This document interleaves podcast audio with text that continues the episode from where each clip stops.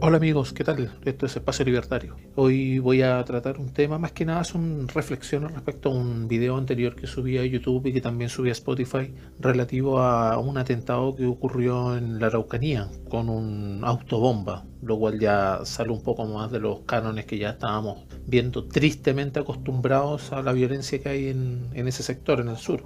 Y tiene relación más que nada con el miedo. ¿Qué pasa que nuestro gobierno no, no actúa. ¿Qué pasa? Que la autoridad, en este caso, llamémoslo Estado, estamos claros que el Estado son todos los burócratas que, a los cuales nosotros les relegamos la oportunidad de dirigir al país conforme al derecho y conforme a la constitución actuales. ¿Qué ocurre? Que no actúan. ¿Qué pasa? Que hay grupos radicales en el sur que queman, que incendian, que se toman predios, que no dejan trabajar a la mayoría de los mapuches. ¿Qué ocurre con estos grupos que llaman despectivamente a los que trabajan para empresas como yanaconas, como si fueran otra raza, como si fueran otra especie de, de, seres humanos, como si fueran otra de otra índole más baja, racismo puro por lo demás.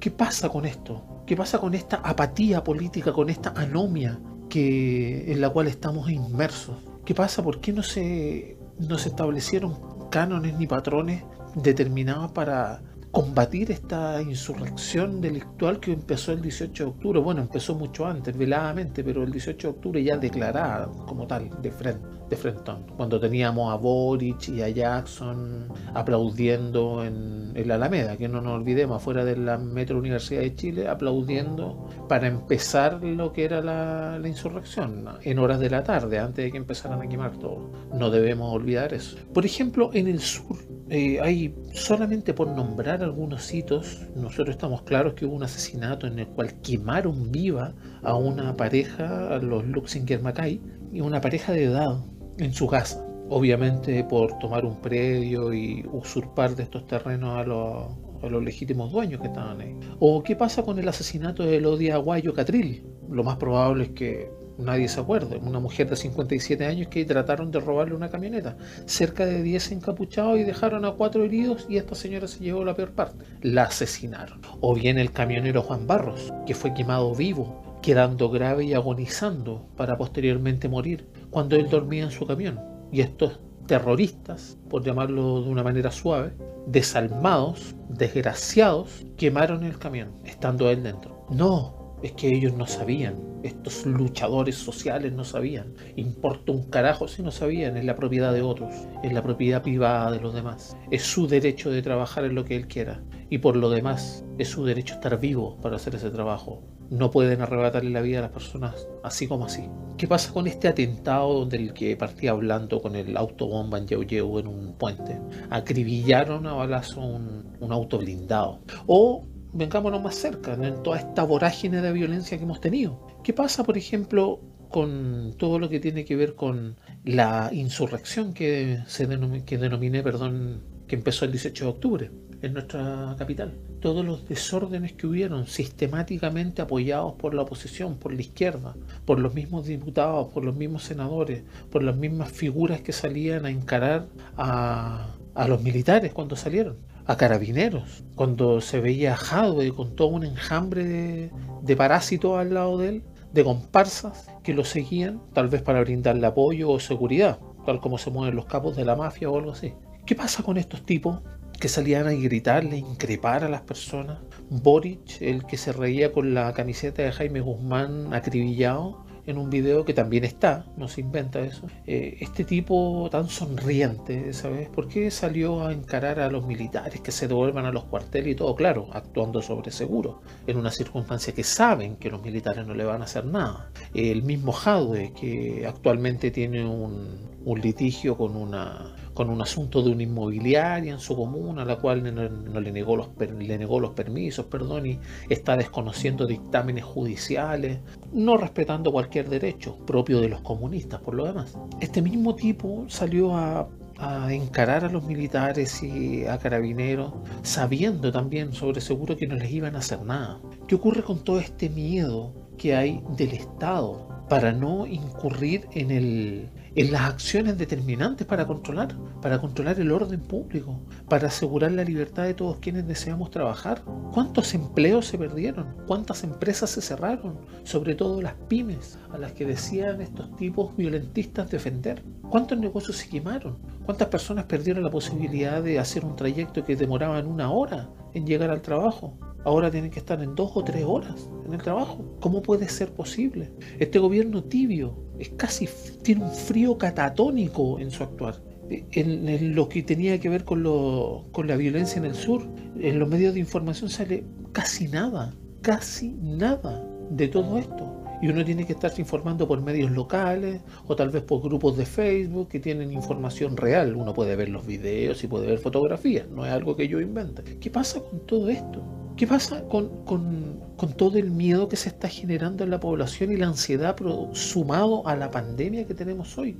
Vivimos desde octubre hasta que empezó la pandemia, concordemos en que fue marzo, por así decirlo, tenemos cinco meses de destrucción económica, social e institucional sin tregua en el país. Porque si la pandemia no hubiera tomado con una economía creciente y pujante como estaba antes del estallido delictual del 18 de octubre, probablemente hubiéramos tenido una mejor respuesta que la que ya se está dando, que de por sí es muy buena. Tenemos sobre millón de habitantes, siete muertos sobre millón de habitantes. Comparado, por ejemplo, a Bruselas, que es el que más tiene, que son 473 aproximadamente por millón de habitantes se ha controlado bastante bien ese aspecto de la pandemia. Sin embargo, tenemos un aspecto psicológico, por así decirlo, sin ser experto en tema, pero sí he visto bastantes artículos en los cuales se señala que las personas están teniendo un, mayores eh, búsquedas de medicamentos, como por ejemplo lo que son antidepresivos o ansiolíticos.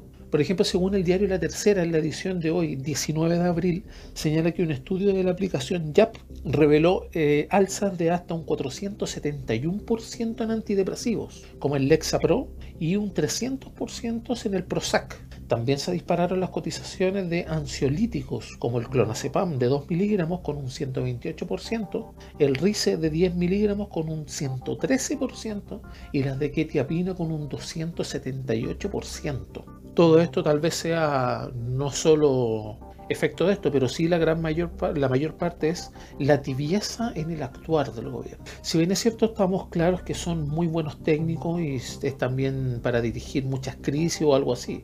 Dios nos salve de que no hubiera pillado esta pandemia con la alta comisionada de los derechos humanos de la ONU, Michelle Bachelet, que ante el terremoto mató a varias personas al dar una contraorden. Sin embargo, tal vez el comienzo de este miedo del gobierno ante la insurrección ocurrida el 18 de octubre y todas las acciones delictuales que, que se llevaron a cabo, barricada, destrucción de hoteles, destrucción de propiedad pública y privada a destajo, a destajo, se debe a que hubieron muchos acuerdos. ¿Qué es lo que pasa? Este, este gobierno ha tenido una especie de cogobierno que es la oposición. La oposición ha puesto todos sus requerimientos arriba de la mesa y el gobierno no ha tenido más que hacer que aceptarlos, todos y cada uno. Sin embargo, la oposición continúa negando la sal y agua al gobierno para todas las medidas o mejoras que quiera proponer, porque debe ser algo imperdonable que el gobierno tenga una buena proposición, sobre todo en un periodo de crisis, para poder salir de ella, estando ellos en el poder. No puede ser si la oposición estuviera en el poder, ahí sería totalmente ajustado, ¿no es cierto? Sin embargo, debemos, eh, debemos coincidir y debemos reconocer que a los comunistas no les interesa mucho el bien del pueblo. Son un movimiento y un partido, una creencia ideológica antidemocrática y que carga con una buena cantidad de muertos. No debemos olvidar eso. Los cálculos más optimistas hablan de 150 millones de muertos. Sin embargo, volviendo a nuestro tema actual y local, el gobierno lo más probable es que tenga esta tibieza por todas las negociaciones que se llevaron a cabo, que tuvieron lugar, por ejemplo, a finales de octubre y noviembre, cuando ya había estallado este, esta insurrección violenta y delictual. Y uno de los principales eh, personajes que presentaron reparos al gobierno y que paradójicamente su partido, que es Renovación Nacional, está de acuerdo y en desacuerdo con una nueva constitución. Sí, suena ridículo, pero es, es así que Mario Desbordes, que es el presidente de Renovación Nacional, tuvo dentro de la primera semana de noviembre una reunión con Camilo Escalona, el expresidente del PS, porque intentaban empujar una salida institucional a la crisis. Entonces, ¿qué es lo que hubo que hacer? Hubo que negociar con la contraparte, con la oposición, con el propósito de que dieran su venia, por así decirlo, para poder llegar a algún acuerdo. De lo contrario, nos destrozan el país. ¿Qué pasa? Esa primera semana de noviembre se reúne con Camilo Escalón, el expresidente del PS, y después ese mismo día, en la tarde, eso sí, se reúne el mismo Mario Desbordes con Rafael Provence, que es el vicepresidente de RN, y con los siguientes personajes. Heraldo Muñoz, presidente del PPD, que no tiene solo críticas hacia el gobierno. Don Guido Girardi, senador, el que en una entrevista en un medio que es el, canal del Senado, dijo que los derechos sexuales y reproductivos se veían coartados por el derecho a la vida que está consagrado en la Constitución. Es por eso que este personaje también quiere una Constitución hoja, hoja en blanco, es decir, desde cero, porque quieren imponer su ideología a los demás. Y don Francisco Vidal, el ex ministro, profesor de historia, PPD también, que es eh, que aboga, entre otras cosas totalitarias, un solo sistema de salud. Es decir, tú no puedes elegir dónde quieres ir, no puedes elegir un mejor servicio. Tienes el que te vamos a dar nosotros. Esa es su visión, obviamente. Ahí se habló de un gabinete de unidad nacional y obviamente la oposición empujó la moción de poder avanzar en un proceso constituyente. Y ahí es donde tiene esa, esa aceptación. Es decir, cuando el Estado dice, ok, te doy tu gran punto que has venido combatiendo hace mucho tiempo por tratar de, llevarlo a cabo, que es una nueva constitución. El sábado 9 de noviembre el mismo Mario Desbordes se reúne con Marcelo Díaz, un diputado que ataca el sistema económico fuertemente y se dice liberal. Posteriormente, Desbordes se reuniría con personajes como por ejemplo Álvaro Elizalde, que es el presidente del PS, el cual una vez salió en las noticias que fue asaltado y llevaba una gran cantidad de dinero en su poder, justo antes de todo este estallido. Es bastante curioso. El ex ministro del Interior, José Miguel Insulza, y Fuad Chaín, que es el presidente de la democracia cristiana. Respecto de esto, salió lo que nosotros ya conocemos, que es el famoso proceso constituyente, el cual no arregla nada, el cual no sirve de nada para poder satisfacer las demandas que se requieren tanto en salud, educación, en previsión, en sueldos y en bienestar social, básicamente, hablándolo en un conjunto. Tal vez en virtud de este, esta especie de acuerdo con esta oposición intransigente que tenemos lamentablemente casi tomado todo el aparataje gubernamental e inclusive el judicial, debemos recordar que hay jueces que han liberado a toda la gloriosa primera línea, esta manga de vándalos que se dedicaron a destruir y tomarse por mucho tiempo algunas zonas de las principales ciudades de nuestro país. Y también tenemos la incursión en el ámbito cultural y de comunicaciones que tenemos. Era casi irrisorio ver durante el estallido delictual de octubre que apareciera en las pantallas de las televisiones tremendas fogatas, enormes barricadas, el centro de Santiago envuelto casi en llamas y aparecía una franja con un subtítulo la pantalla que decía masivas y pacíficas protestas. Pacíficas y masivas manifestaciones ha sido de hecho objeto para memes. Eh, rayan lo ridículo. Sin embargo, deben tener obviamente un influjo bastante fuerte por grupos de poder que necesitan se mueva un poco la institucionalidad del país para poder ejercer eh, la aplicación de la ideología que buscan en este caso más progresista, por así decirlo, que a mi parecer, humilde mi humilde parecer, la palabra progresismo no está bien aplicada a lo que progreso se refiere. Sin embargo, en la línea de este audio debemos eh, hacer un análisis respecto de lo que tiene que ver con este miedo. Y probablemente sea esta causa que le acabo de dar,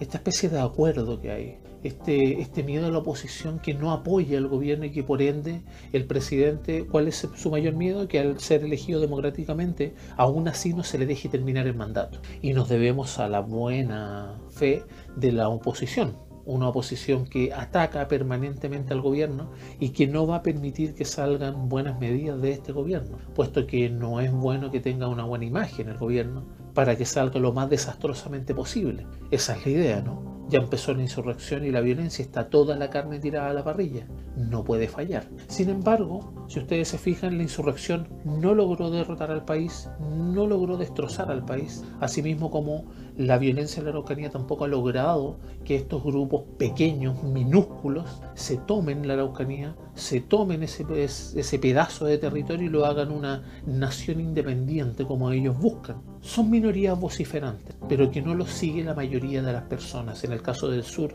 la violencia es activa y permanente contra el pueblo mapuche. Acá no se trata de que los mapuches sean violentistas. Acá hay grupos minúsculos, pequeños, que son violentistas y que son extremadamente violentos, ejercen terrorismo y ejercen violencia sobre el pueblo mapuche que quiere trabajar realmente y honradamente en sus tierras, en su zona donde ellos viven. Debemos dejar de seguir avanzando en mantener a los políticos, a esta toda esta casta, esta élite de burócratas que lo único que hacen es perpetuarse y justificarse diariamente, diariamente en los medios de comunicación y en donde sea, criticando al gobierno, criticando a sus pares, criticando a la oposición, criticando, criticando y criticando. Solo críticas destructivas. No aportan en nada a lo que tiene que ver con las soluciones. Si el gobierno toma una decisión con la pandemia,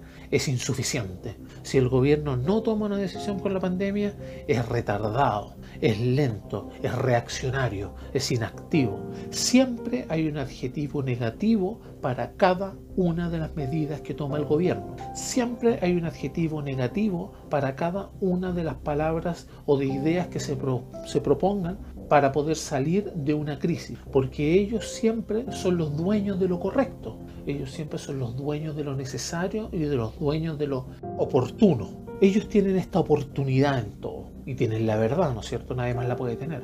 Pero ¿qué han hecho los políticos? ¿Qué han hecho por ayudar en esta pandemia, por ejemplo? Porque en el estallido delictual estamos claros que solamente hicieron nada más que echar leña al fuego. Ante el COVID, por ejemplo, que es la pandemia que nos afecta y que nos tiene en cuarentena, encerrados en las casas y afectando a muchas personas psicológicamente, ha aumentado la violencia intrafamiliar y todos los requerimientos de ansiolíticos que les, les, dije anteriormente. Hay un grupo de empresarios, que es la Corporación de Producción y del Comercio, que es obviamente de privados, que está juntando un fondo de 50 mil millones para poder ayudar en esta crisis. Y en este caso, por ejemplo, la iniciativa que reúne primero a las familias Luxich, Saye, Yarur, Angelini, Mati, Ibáñez y Sutil.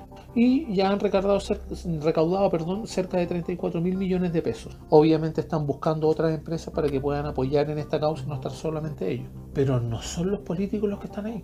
No, no han hecho nada por esto. No han hecho nada los políticos por la pandemia y el caos que ha habido hasta ahora. Y no habrá, al menos en el corto plazo, una rebaja de dietas parlamentarias, por ejemplo. De eso no se habla. Si le preguntan en una entrevista, por ejemplo, estas personas se ponen nerviosas o no hacen más que justificarse. Es realmente penoso el espectáculo que estamos viendo. Sin embargo, y complementando todo lo anterior, es de esperar que el gobierno en este segundo estallido delictual, que lo más probable es que vuelva a ocurrir producto de todo esto toda esta insurrección que, hay, por ejemplo, en el sur y que está, había una escalada en, en, los niveles de terrorismo, por así decirlo, usando explosivos ahora en mucha mayor cantidad y de manera más resuelta.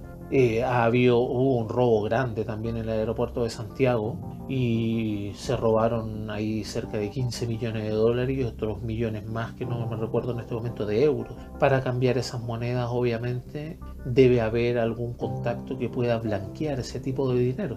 No es llegar y empezar a salir con un dólar a poder cambiarlo en casas de cambio. Eh, es importante tomar en cuenta todas estas señales. La tibieza este frío catatónico que les dije del, del gobierno, que es como un espasmo muscular, no se mueve, los, los, atentados, los numerosos asaltos, todos estos movimientos que hay, el famoso Mir que volvió a salir a la palestra con el asesinato del guardia de el vigilante privado, perdón, de la sucursal de Serviestado, de la, del Banco Estado allá en San Bernardo, el lunes 13 de abril por un ex mirista identificado como Sergio Olivares Urtubia, quien estuvo eh, involucrado en el secuestro de un empresario en Brasil, por ejemplo, junto a personajes destacados como Palma Salamanca, que son terroristas, que no ofrecen al país nada más que terror.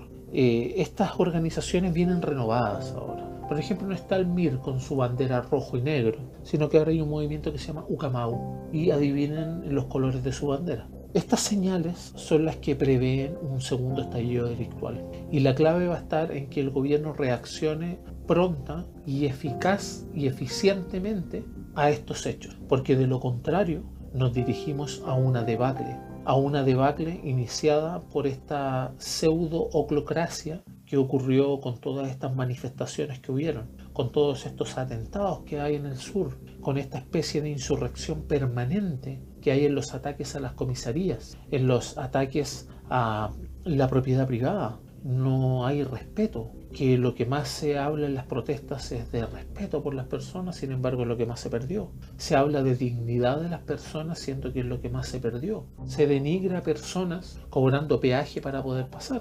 Acá en Santiago el que no baila, no pasa. En el sur son barricadas que colocan estos eh, violentistas, los terroristas que asolan a los mapuches allá y cobran. Cobran mil pesos por un vehículo, por ejemplo, menor, o dos mil pesos por un camión, por poner un ejemplo, como han habido algunos testimonios que salen en video que se pueden encontrar en YouTube o en otras redes como Twitter. Todas estas señales son las que hay que tener presentes al momento de votar por sus delegados, al momento de votar por los diputados, por los senadores, por el próximo presidente, por el concejal, por el alcalde, por todos estos puestos de representación popular, porque es las urnas donde las personas de bien, las personas honradas y quienes queremos trabajar y vivir en un país de respeto y armonía por los demás, es donde nosotros nos manifestamos. Es dentro de estas instancias es donde nosotros nos manifestamos con el voto y le decimos no a una nueva constitución, le decimos rechazo a esta pantomima que se ha establecido como un recurrente, como algo normal, como algo que ya está en nuestra realidad. Antes una barricada era algo raro, hoy una barricada es normal. Hoy ver alguna noticia, si es que algún medio la cubre, eh, sobre atentado en, el, en la Araucanía, es normal. Eso no puede ser en un Estado de Derecho. No puede ser si respetamos la institucionalidad y si tú que escuchas eres una persona que desea vivir en paz, que desea tal vez sí modificar y mejorar la constitución que ya existe, la cual lleva la firma del expresidente Lagos y de Francisco Vidal que es la persona que les mencioné anteriormente que estuvo también en todas estas negociaciones. El del paseo eterno por los matinales, ese mismo. Se pueden mejorar, las constituciones, pero no podemos desecharla. Si la casa no está bien, tenemos que mejorarla. No podemos llegar y votarla toda y empezar a hacer todo de nuevo. Tenemos que considerar que hay un costo inmenso, inmenso en hacer una nueva constitución. Si tú quieres un país libre en el cual se respete el derecho, se respete la jurisprudencia, se respeten las libertades y se respeten los derechos fundamentales de las personas, es que tú tienes que votar rechazo. ¿Por qué? Porque tú quieres mejorar una constitución. No quieres demoler todo para mejorarlo. No es necesario hacer eso. Debemos aprovechar lo que nos han dado nuestros antepasados y la historia. Pues no debemos desconocer la historia, pues debemos aprender de ella. La historia siempre nos va a dictar el presente que estamos teniendo y va a trazar líneas para un futuro al cual vamos dirigidos en base a las reacciones que tengamos hoy sobre esta historia pasada, a las determinaciones que podamos tomar y cómo aplicamos estas determinaciones en base a las experiencias que hemos tenido y que hemos aprendido de ella, de la historia, de las enseñanzas de la historia. Porque nuestra historia tiene de dulce y de gras, pero la historia está y permanece.